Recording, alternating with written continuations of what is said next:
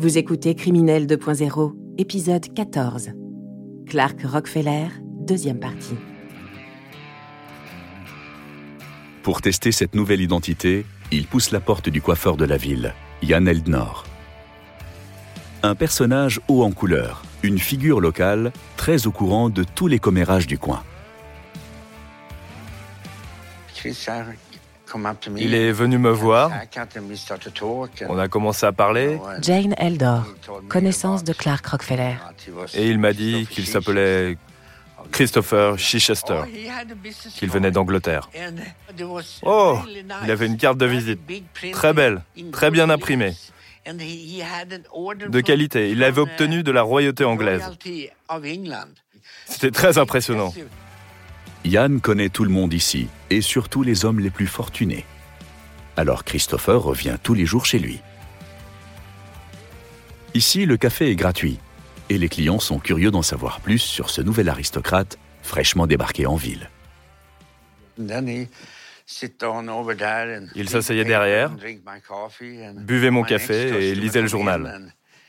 Mon client suivant arrivait et il commençait à lui faire la conversation, lui demandant dans quoi il travaillait.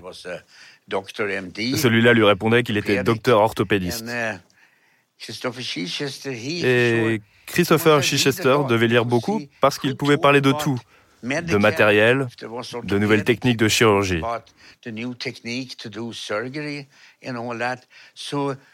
Et le docteur était très impressionné par ce jeune homme qui en connaissait autant. Pour maîtriser cet art de la conversation, Chris passe son temps dans cette bibliothèque où il peut tout étudier sans dépenser un seul dollar. Il élargit ses connaissances à une vitesse spectaculaire. Il étudiait les méthodes pour devenir un aristocrate cultivé. Franck Girardot, journaliste. Et intelligent. Très vite, sa méthode fonctionne. Tous ont entendu parler de ce très jeune aristocrate, héritier d'une grande lignée anglaise. Il se fait une place de choix ici au Rotary Club, auprès des hommes, puis dans l'église, où il rencontre leurs femmes.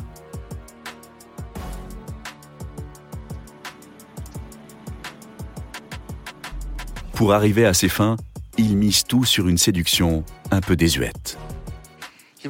Il avait seulement 23 ans. Jane Eldor. Mais il agissait comme s'il en avait 40, euh, 45. Sa manière de parler, ses connaissances, il plaisait en particulier aux femmes, car il était poli. Les profils sont tous les mêmes. Des femmes d'un certain âge, fortunées et seules. Il repère ses proies et laisse son charme exotique opérer.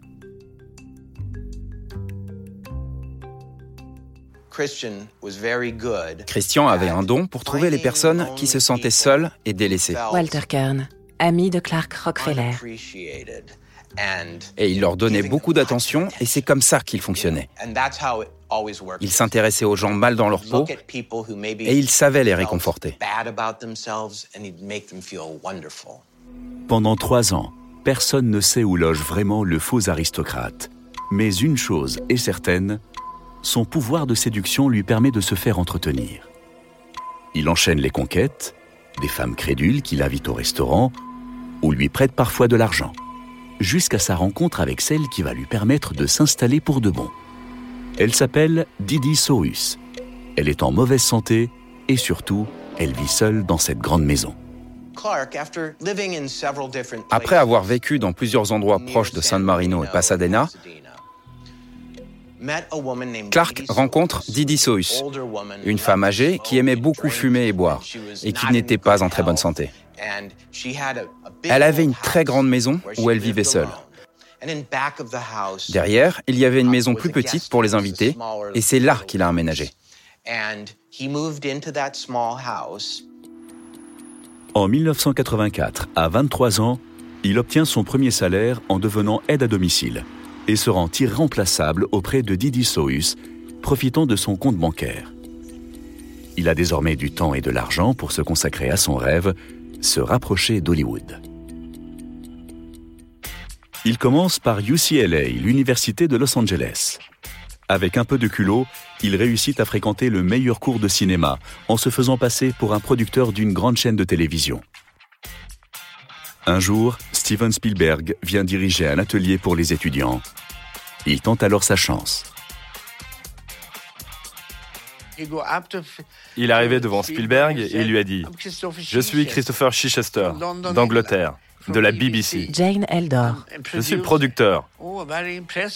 Oh, je suis impressionné, ravi de vous rencontrer. Oh, J'ai toujours voulu vous rencontrer, monsieur Spielberg. Quelques semaines plus tard, se tenait la cérémonie des Oscars.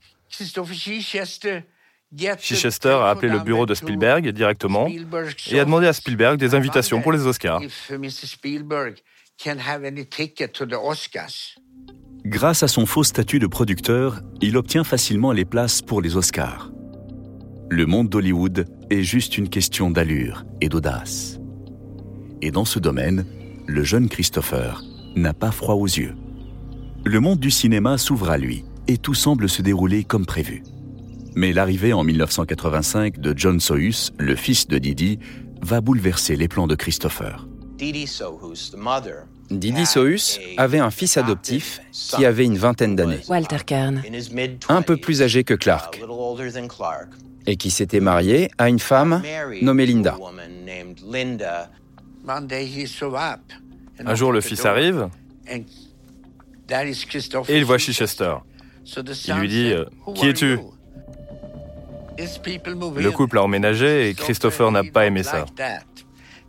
Car maintenant que le fils est là, il se dit que si la mère meurt, il ne pourra récupérer ni l'argent ni la maison. Alors il se demande, qu'est-ce que je dois faire? Une nouvelle fois, la vie de Christopher va prendre une direction étrangement similaire à un de ses films préférés, La Corde, d'Alfred Hitchcock.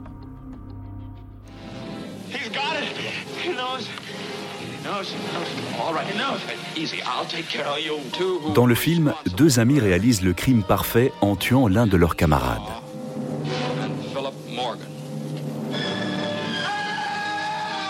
Christopher est lui aussi bien décidé à se débarrasser de son rival. Christopher a pris une batte de baseball ou un morceau de bois. Il a frappé le fils et il lui a ouvert le crâne en deux. Il se débarrasse du corps de John Sohus en l'enterrant dans le jardin, mais ne s'arrête pas là. Après le meurtre, il va encore plus loin, s'inspirant d'une des scènes de la corde.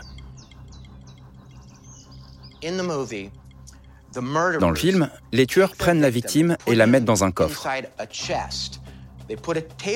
Ils recouvrent le coffre d'une nappe et y servent le dîner à tous les convives d'une soirée qui ne savent pas qu'il y a un corps dans le coffre. Après avoir tué John Sohus, l'avoir découpé et enterré dans le jardin, Christopher a organisé une fête juste au-dessus de sa tombe. Je suis sûr qu'il s'est senti extrêmement puissant et supérieur, et que ce secret lui a donné un plaisir malsain. Pour assurer ses arrières, il fait croire que le couple a pris la fuite. Il propage la rumeur avant de disparaître un mois plus tard. Didi était très vieille et il ne lui restait sûrement plus longtemps à vivre. Il l'a persuadée que ses enfants l'avaient abandonnée. Et il s'est accaparé le rôle du nouveau fils. Et l'a convaincu de lui donner de l'argent. Linda, la femme de John Sohus, disparaît elle aussi. Pour certains, elle aurait été assassinée en même temps que son mari, mais son corps n'a jamais été retrouvé. Pour d'autres, elle aurait fui avec Christopher.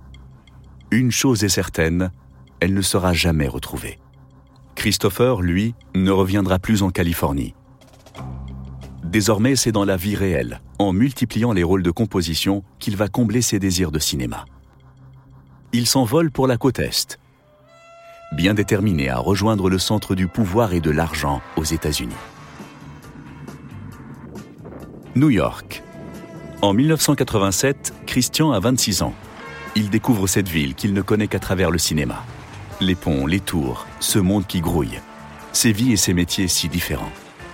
En arrivant à Manhattan, il peut devenir qui il veut. Il lui suffit de choisir. Nous sommes dans les années 80, décennie qui a vu les valeurs du travail et du mérite personnel disparaître peu à peu devant l'argent facile et les signes de réussite clinquants. Si vous portez les bons vêtements et que vous parlez avec le bon accent, et si vous avez des biens, les bonnes peintures sur le mur, les objets de valeur qu'il faut dans le salon, personne ne verra la différence. Comme le veut l'adage, l'habit fait le moine. Chris profite de cette période propice aux faux semblants pour se fondre dans le décor. Il se perd dans le sud de Manhattan, au milieu des buildings écrasants de Wall Street. La main imposante de George Washington symbolisant la pleine puissance économique du pays. Ronald Reagan est encore au pouvoir. La croissance américaine ne s'est jamais aussi bien portée. Wall Street est le nouvel Eldorado à portée de tous. Wall Street, surtout à cette époque, dans l'industrie de la finance, était une sorte de club. Um, um, Il y avait surtout des protestants, des gens de la côte Est, et pas de n'importe quelle famille. C'est ce milieu qu'il choisit d'infiltrer. Il côtoie ces jeunes friqués de bonne famille, les observe, les imite et travaille les détails. Son nouveau personnage sera Christopher Crowe, un ancien producteur de cinéma aux allures de millionnaire, prétendument qualifié pour jouer avec les chiffres. Il y a des preuves qu'à une ou deux reprises, il s'est fait passer pour un courtier. Brad Bailey, notamment une fois à la bourse de New York, avocat de Clark Rockefeller, où il a utilisé une autre identité. En réalité, il ne connaissait rien à la bourse. Il n'a jamais été à l'université, il n'a jamais étudié la finance ni les affaires. Uh, Mais en se faisant uh, passer pour cette personne raffinée et en adhérant à certains uh, clubs, il a réussi à obtenir ses boulots. Sans aucune expérience ni qualification, il disparaît dans l'anonymat des bureaux de Wall Street. Après avoir de nouveau séduit la bonne personne, il est même employé comme responsable dans une banque. Il dirige une équipe de 15 personnes, gagne 13 000 dollars par mois sans éveiller le moindre soupçon. Son personnage, Christopher Crowe, est une réussite.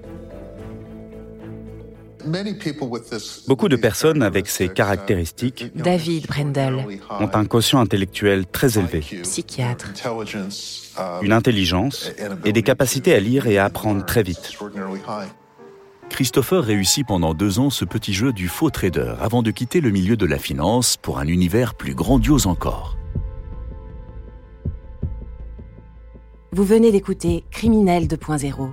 Si vous avez aimé ce podcast, vous pouvez vous abonner sur votre plateforme de podcast préférée et suivre Initial Studio sur les réseaux sociaux.